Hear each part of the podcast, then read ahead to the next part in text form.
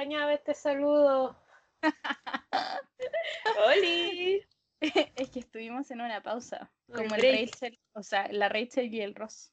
We were on a break. Bienvenidos a nuestro Bienvenidos y podcast bienvenides. llamado Maratón. Maratón en en Pijama. pijama. No, sí, contémosle a nuestros auditores y auditoras que tuvimos una pequeña pausa por el contexto nacional y también porque yo estuve viviendo una situación personal un poquito complicada, pero ya volvimos y volvimos con todo y no vamos a parar. Sí, y volvimos con una peliculaza. Igual nos preocupamos de mantener vivo el Instagram para no, no hacerle ghosting así total. No desaparecer como en mi último podcast. que paz descanse, ¿no? Acá mantuvimos, tratamos de mantener redes sociales activas. Síganos en nuestro Instagram, arroba maratón en pijama. Subimos memes. Entonces esta semana nos vamos con el capítulo número 13. 13. Y, igual dicen que el 13 es de mala suerte.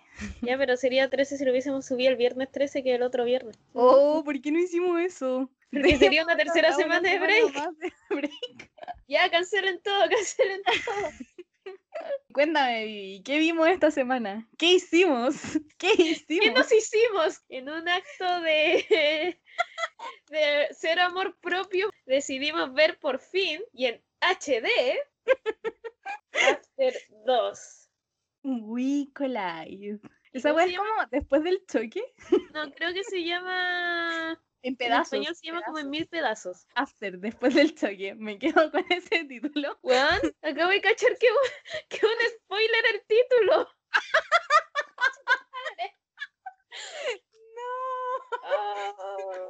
Esta película, la primera, era mala. Y esta es peor, creo. Que vámonos con la sinopsis. Tessa Young es nuestra protagonista y es interpretada por Josephine Langford. Tessa es la típica chica inocente que vive en los suburbios, viviendo una vida aburrida, junto a su madre y su mejor amigo, que ahora es su pololo. Muy Wattpad. Todo va a cambiar en la vida de Tessa cuando eh, tenga que mudarse a la universidad y conozca a Hardin Scott, interpretado por, no sé cómo se dice el nombre, bueno, estoy chata. ¿Por qué no se pueden llamar John Smith? No, se llama Hero Fine Stephen. que es un chico malo, que tiene tatuajes y usa chaquetas de cuero y anda en Solo motocicleta. negro. No, este no anda en motocicleta, no anda en auto. Me estoy huyendo. Sí, anda en auto, pero se viste siempre de negro, no usa colores. Es como el peor chico malo que yo he visto. Como que que si tiene no como una cara de un bebé. bueno, Hardin le va a mostrar a Tessa que hay un lado oscuro dentro de ella, un lado salvaje esperando a ser liberado. Entonces, em, bueno, esta es la segunda entrega, así que vamos a hacer una sección que no teníamos hace tiempo. Resumen que te ahorrará años de vida.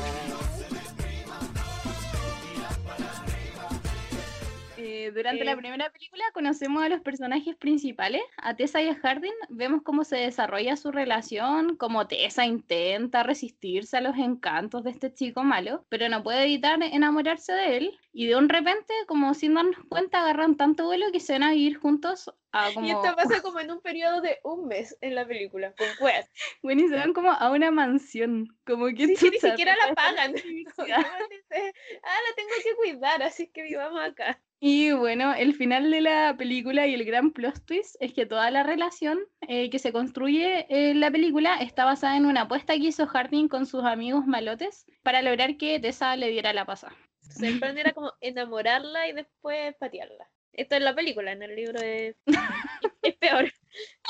De verdad. Es que, no, es que en el libro ahí le apuesta como cuando juegan el Truth or Dare. Claro, Tessa dice que es virgen y la apuesta de él es como, ah, la- me la tiro y listo. Y esa era como la apuesta. Que voy a tener que llevar como las sábanas con sangre. Igual la lleva, lleva como el condón y la sábana. Y lleva el condón y lleva la sábana. Es palpi- No, fenómeno Wattpad. Con las cuatro películas confirmadas. Bueno, en esta segunda entrega que está dirigida por, eh, ¿cómo se Roger dice? Kumble, que es el mismo director de Cruel Intentions. Gran película. Retomamos justo donde nos dejó la primera película, pero esta vez mostrándonos a Hardin, un Hardin súper torturado que se dio cuenta después de perder a Tessa de que ella era el amor de su vida y tienen esta frase culiada de Wherever. ah, ah, no, dale en Dale, español. no dale en inglés, yo te la traduzco. Dale. Wherever our souls are made, my, mine and hers are the same. De lo que sea que estén hechas nuestras almas, la mía y la tuya son lo mismo. Lo bueno es que la misma película te dice que es pretencioso. Es súper pretencioso, pero el one dice, lo sé, suena pretencioso. Bueno, eh, en esta película eh, es verano. Tessa acaba de terminar su primer año de Bueno, es invierno, sí, es Navidad. Solo que la película tiene tan cero sentido que hace calor y están en polera. Pero si te acuerdas que celebran la Navidad.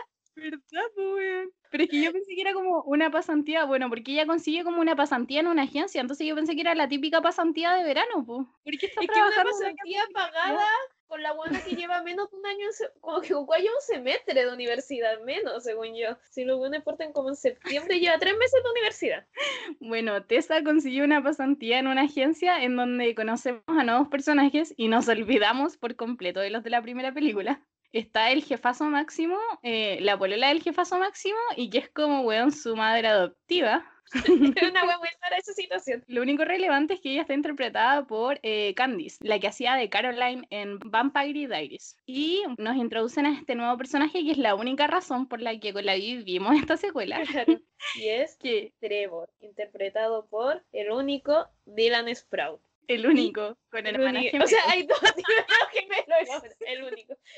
con alguien que comparte su mismo ADN.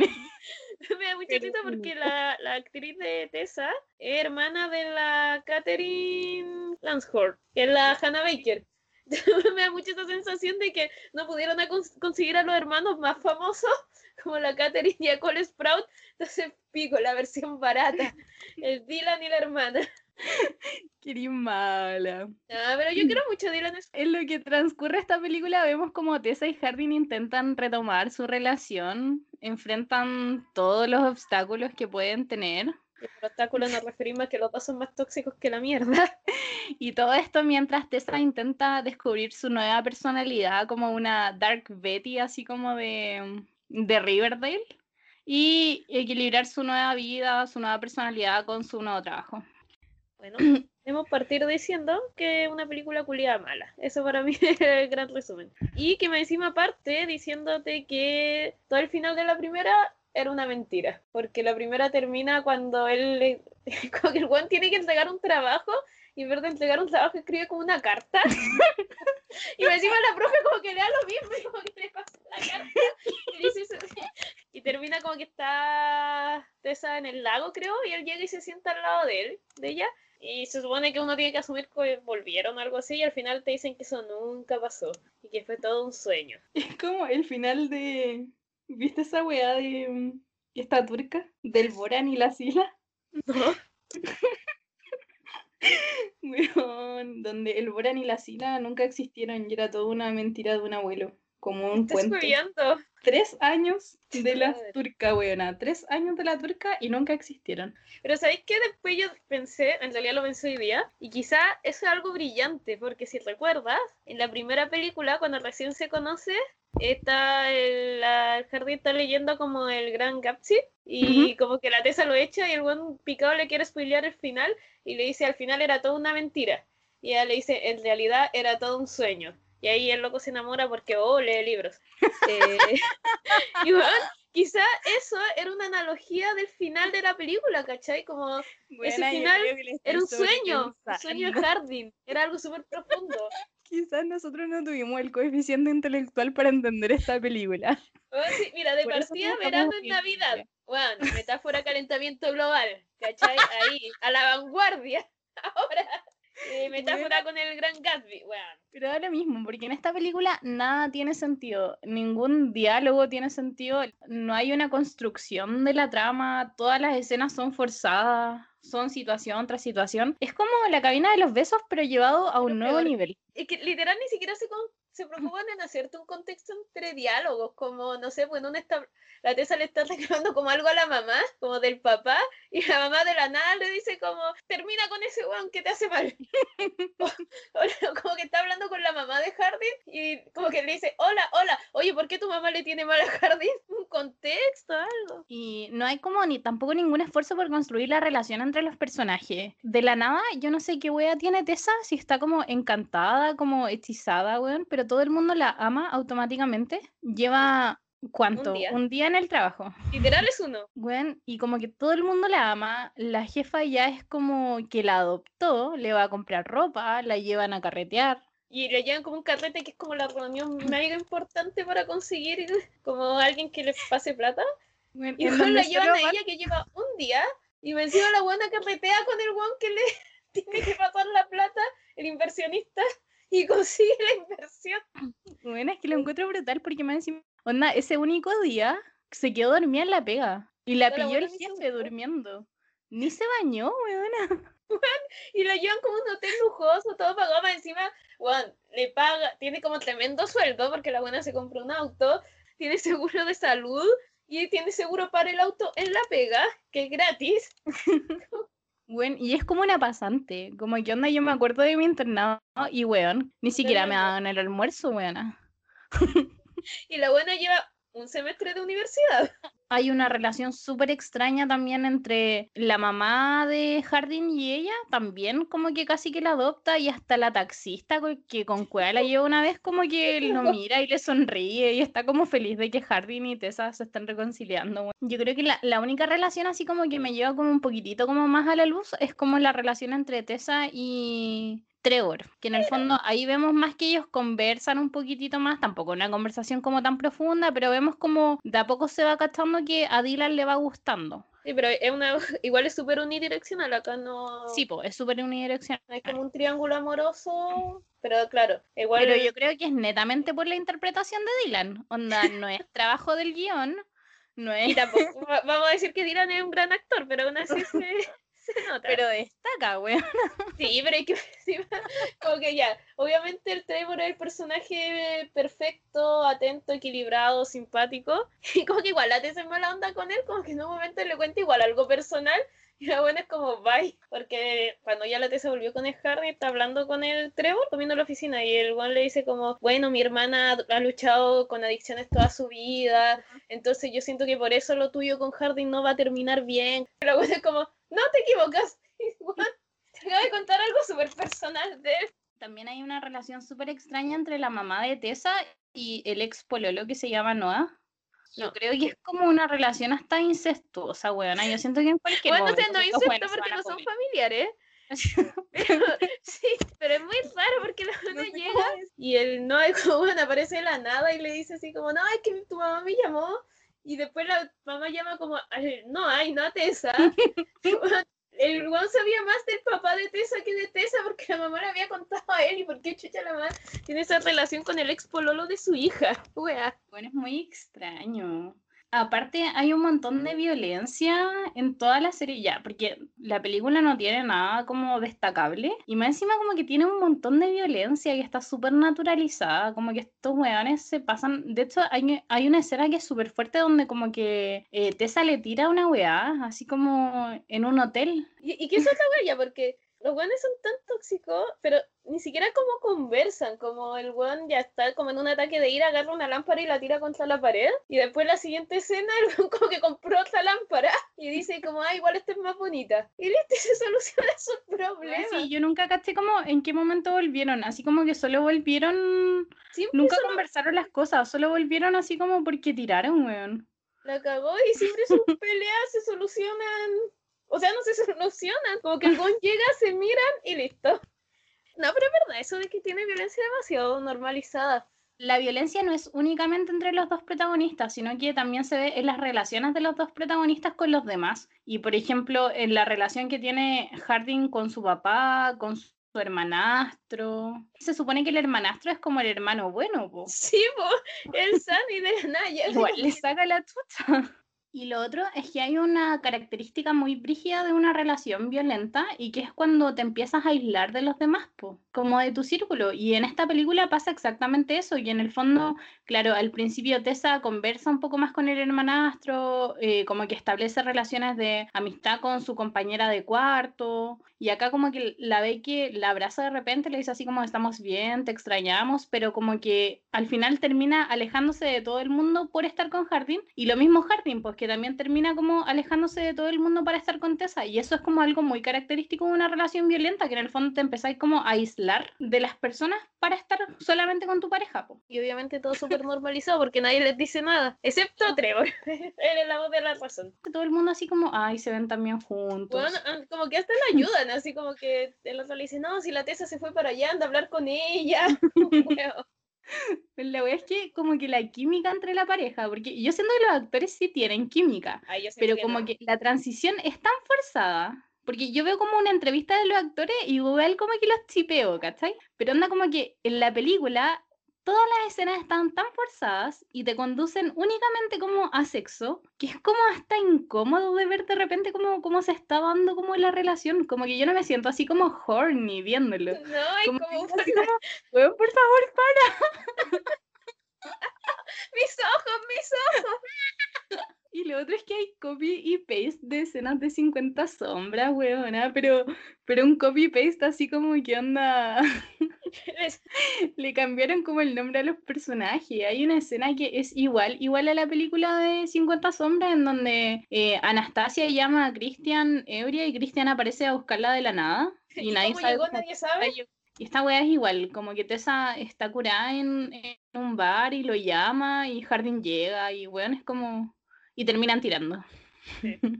Igual, Ay, que por cierto, esta película, ya que está dirigida a adolescentes y con alta actividad sexual, podría tener mejores mensajes sobre el uso de condón. No es que me quiera poner suave, pero aprovechando. Onda, la mayoría de las veces, yo creo que más del 50% de veces en que ellos tiran, Tessa está ebria. Sí, y que me encima igual es porque el weón llega así como, porque está como justo el Trevor en la pieza, y el weón echa el Trevor y dice, ay, no soy yo el que se está aprovechando de una de una mujer ebria. Y después el weón se la tira. Bueno, no sé, como que todo me genera como mucho, mucho ruido. Y están como súper mal construidas porque no hay como una escena de estos que te lleven a eso, ¿cachai? Como que termine como en el clímax de que ellos terminen como tirando. Es como, ya tiremos, tiremos en la oficina, tiremos en la ducha. Yo quiero decir que deberían dejar de hacer estas películas. Sé que en The Kissing Booth planteamos las mismas preguntas y dimos una respuesta terrible amarilla, mirando hacia atrás, 12 capítulos atrás, donde es como, bueno, es que depende para el público, porque nosotras lo podemos aterrizar. Y, yo creo que ahora en verdad deberían dejar de hacerla, weón. Como, exijan cine, de, de partida exijan cine de calidad, como, y, weón, con relaciones sanas. O, o sea, yo no digo que las relaciones no tengan problemas, pero bueno, hay un límite entre un, poner una pareja en crisis, ¿cachai? Donde alguno de los dos la cae, porque eso pasa, versus poner un weón que se enoja y empieza a tirar la lámpara a la pared y en la siguiente discusión, la lámpara le va a llegar a ella, ¿cachai? Y si lo pensáis que esto lo escribió, bueno, la autora igual era como adolescente cuando escribió esta weón Wattpad y que se convirtiera en un fenómeno mundial, me parece muy terrible, como que sea en el fondo una relación a la que los adolescentes aspiran, como, bueno, dejen de hacer estas películas, ahora, ahora lo, digo.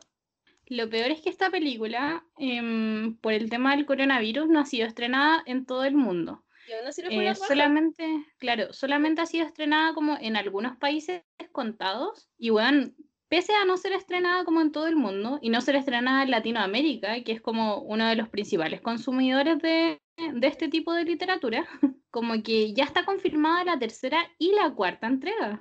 Y le fue bien, como en lo poco que se estrenó en el cine le fue súper bien. Le fue mejor que Mulan. Pero cualquiera, cualquiera. Bueno, no, no, es que esta película yo de verdad que, onda, esta película es tan mala que yo dije, en la otra yo dije, comparándola con la cabina de los besos, dije, ¿para qué estamos con wea? Yo voy a ver la tercera de la cabina de los besos. Y yo voy a ver la tercera de la cabina de los besos. Pero esta weá no voy a ver ni cagando la tercera. Me bajo de este tren. Yo me bajo de este tren, weá. Como que esto ni siquiera da para consumo irónico. Aunque si llegamos a los mil seguidores, quizás hacemos After 3. Ahí la dejo, ahí la dejo. ¿Qué dice el público? ¿Qué dice el público? Ya, igual lo vamos a hacer. Pero no va a ser con ganas, weón. Lo vamos a hacer, pero llenas de odio. Porque, más encima, yo debo decir que yo esta weá la vi cuando se estrenó, el día que se estrenó. Que no se estrenó en inglés, po. Se estrenó como en alemán. en alemán. En cine. y como por pedazos, porque ese día la estrenaron como en Alemania y como que estaba como en alemán y en italiano. Entonces, como eran puros clips de cine, habían unas partes como en alemán y otras partes en italiano. Y yo así como descifrando la wea que estaba pasando, wey. Vamos a lo mejor y lo peor. Vamos con lo mejor y lo peor. Mi, mi, mi.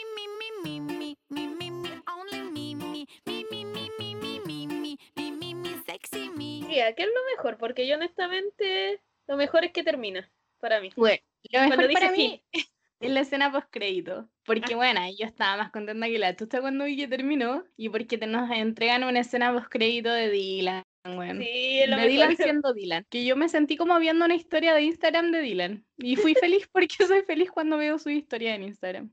No hay mucho más que decir. No, me gustó, me gustaron las canciones también, pero no me, gust- me gustaron como las canciones como para escucharlas yo, no como dentro como de, La de la banda sonora de la película, así como decir así como, weón, la música estaba excelente para cada ocasión. Era media fuera. La que estaba mejor en contexto era la de Navidad que tocan en la fiesta de Navidad. Era, eran como buenas canciones, como que alguien dijo, weón, me gustan caleta estas canciones. Metámosla, metámosla. Igual, metámosla". bien raja que nosotros peleemos el contexto de las canciones, considerando nuestras cortinas que tienen cero sentido.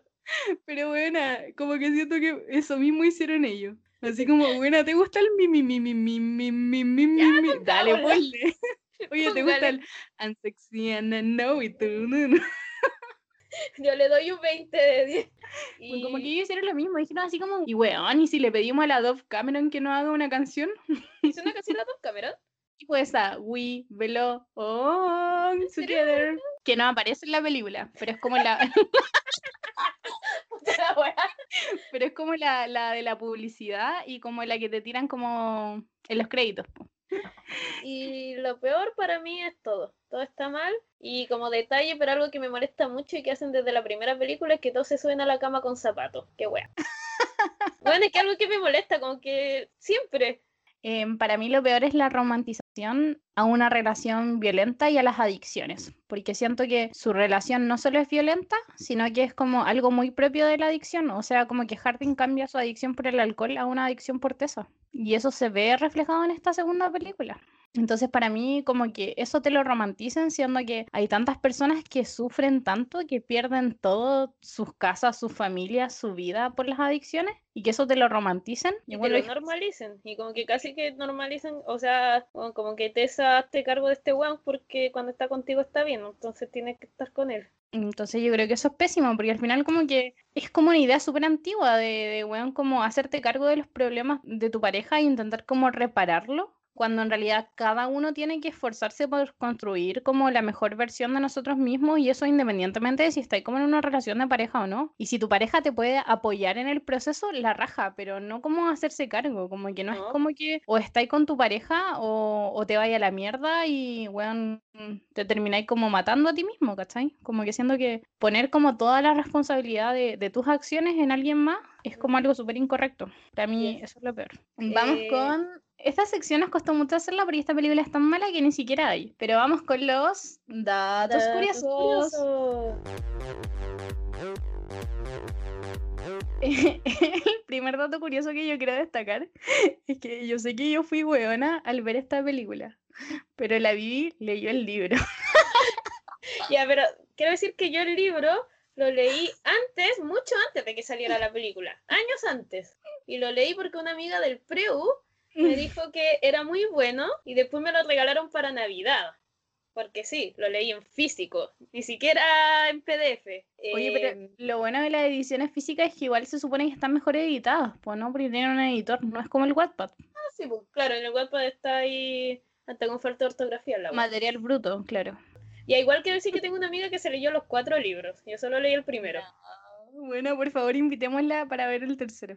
Bueno, sí, Javi, si es que escucha esto, está Oh, la pudimos, bueno, la pudimos haber invitado para este. Perdón, Javi, si es que hacemos el de la tercera película, está invitada. Em, bueno, toda esta historia es un fac- fic- fan fiction de Harry Styles. Se supone que Hardin está basado en Harry Styles. Bueno, en el libro de en Wattpad, el personaje se llama Harry Styles. Después, cuando lo de- se fue- le fue tan bien y decidieron como publicarlo, ahí le cambiaron los nombres. Bueno, algo que se me fue es que es como tan mala la, la actuación. Ya, no sé si es mala la actuación, pero Bueno, yo juraba como que... no quiero juzgar, pero como que yo pensé que en, en una se va como en bola con el acento y yo dije, qué weá, como que esto ya ni, ni siquiera es británico, cuando están como en la pelea máxima. Sí, Oh, hablas como you're así. never gonna trust me. Y yo dije como que chuta, ¿por qué está como tan fingido? Y que busqué y el weón efectivamente es británico, entonces no le encuentro explicación. Yo creo que es mal actor nomás. ¿Qué quieres que te diga? Bueno, em, eh, cambiaron al papá de Jardín, al que hacía como el actor. Y a nadie le Ya. importa esa wea. Porque nada tiene sentido en esta película. Está confirmada ya la tercera y la cuarta entrega, que ya lo dijimos, eh, aunque no se ha estrenado en todas partes, de hecho acá en Chile todavía no se estrena. Yo creo que va a ser la primera wea que llegue a los cines cuando lo abran, en verdad. Y no hay más datos porque a nadie le importa esta wea. Ni a nosotras, Bueno, a mí sí me importaba. Es que yo en verdad quería ver a Dylan, esa es la verdad. es verdad. Y vamos con la nota. Yo te doy un 20 de 10 estatura. ¿Parto yo? Démosle, reina. Yo le voy a poner un 2.5 porque, bueno, al stand de los besos le puse un 3 y definitivamente este es peor que el stand de los besos, pero sigo pensando que nada es peor que Chemical Heart, que le puse un 2. Así que le pongo Ah, un sí. 2.5. No me acuerdo qué nota le puse a Chemical Hearts, pero también la ubico dentro de, de lo mala que fue Chemical Hearts. Como que después de esta no necesitaba terapia. Quizás por la escena post crédito. Eso ayudó. Esa fue mi terapia. Eso salvó la película. Le voy a poner un 3. Buena nota. sí, es que, es que no me acuerdo cuál Ah, le puse como el al, a. Chemical Hearts. Sé que fue como un 2. Entonces le voy a poner un 3 porque ando como igual relajada, weón. Ganó la prueba. Renunció al ministro. Un 3. Ahora vamos a recomendar cosas de calidad. para que eh, puedan limpiar sus chakras. La Vivi nos trae las recomendaciones de la semana. Recomiendo cine.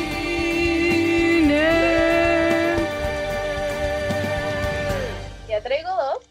En realidad una la iba a recomendar hace como dos semanas, cuando al final no grabamos.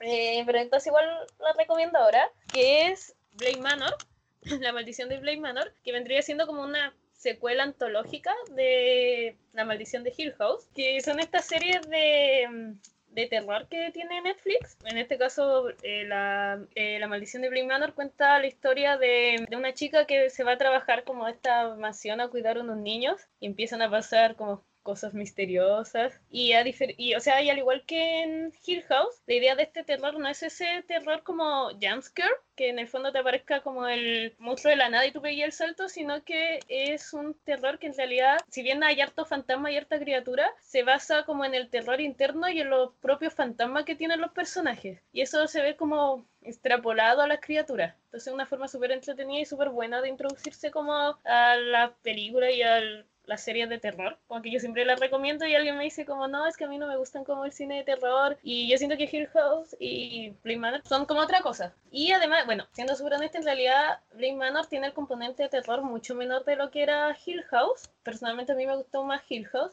Pero lo que sí tiene y que es lo que más me gusta es que así como Hill House, en realidad más que una historia de terror es una historia familiar. Eh, Manor más que una historia de terror es una historia de amor.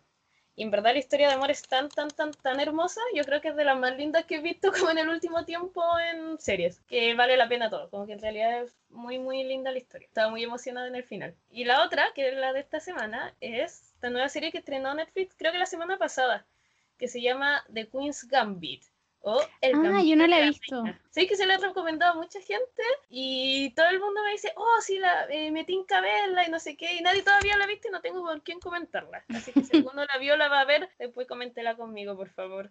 Mándanos ¿Y un directo. Y que se trata de una niña huérfana que es una genio para el ajedrez. Y eh, luego de que la adoptan, vemos todo su viaje para eh, convertirse la campeona de ajedrez de Estados Unidos y competir internacionalmente. Y, pero la, la gran gracia de serie es que finalmente te va contando la vida de ella, porque ella además tiene adicciones, pasa por momentos súper oscuros, y en gran parte eso también se va reflejando en la forma que juega. Y está protagonizada por la Anya Taylor Joy, que, bueno, En verdad, sequísima, sequísima, sequísima, sequísima. O sea, yo sabía que ella era buena actriz porque la había visto en Fragmentado y en The Witch, pero aquí en verdad la cagó. Porque, no sé, como que expresa tanto en su forma de jugar como en relación al momento de su vida que está pasando. Y eso se ve, no sé, en la forma en que mueve las piezas, en cómo reacciona a la jugada de su competidor. Y en verdad te, te interpreta todo, pero sin decirlo, pues, no es como que ella diga, oh, estoy nerviosa por esta jugada, sino que todo Ujú. te lo muestra en su expresión, en su lenguaje La corporal. Sí, y bueno, en verdad la raja, y yo siento que nunca me había emocionado tanto viendo ajedrez, te lo juro. Como hay unas partidas que, no sé, era como ver Rocky, solo que en vez de decirle como pega, era muévela al fil. ¿Cachai que cuando me buscáis en Google, el primer Bueno, yo estoy comentando series. tiene relación, juro que tiene relación. Cuando tú me buscas en Google, el primer resultado que aparece es como que gané un campeonato de ajedrez. Y aparece como ¿Campeonato de ajedrez? y aparece como mi posición como en, en como la weá de ajedrez, así como porque cuando tú participas lo estáis buscando, ¿verdad? Sí. Tú participas como que automáticamente como que te, te asignan como un root así como nacional de, de competidor así como de ajedrez. po. Entonces después como que hay un ranking y obvio que ya estoy como, no sé, como ciento y algo, me imagino más, como mil y algo, porque hace años que no participo. Pero Bueno, bueno, me da mucha risa que sea, me da mucha como- risa que sea como el primer resultado, así como Como experta en ajedrez. abajo así como chessmate. Sí, muy impresionante. De hecho, ahí sale como Federación Nacional de Ajedrez. Oye, pero según esto está 29. A ver, espérate. Nah, abrir. ¿cómo voy a estar 29? Espérate, estoy buscando la no Federación Nacional de Ajedrez. No, quizás es como de, de la última vez que jugué, po. Aquí sale, eh, sale 29, Carmela Carvajal y no Buena, pero no di mis datos personales. Ah, Solo dije Carmela Carvajal. me van a acabar mi liceo. Bueno, hace años que no estoy en el colegio, no sé Me van a jugar. Ya, pero yo creo que fue la última vez que competí, po. Sí, porque dice quinto torneo Sagrado Corazones. Pero bueno, Bueno, hace años que no estoy en el colegio, da lo mismo. era un dato curioso, estás dando demasiadas cosas personales de mí. Ya, yo salí del colegio Castel Gandolfo. Listo, está equilibrado.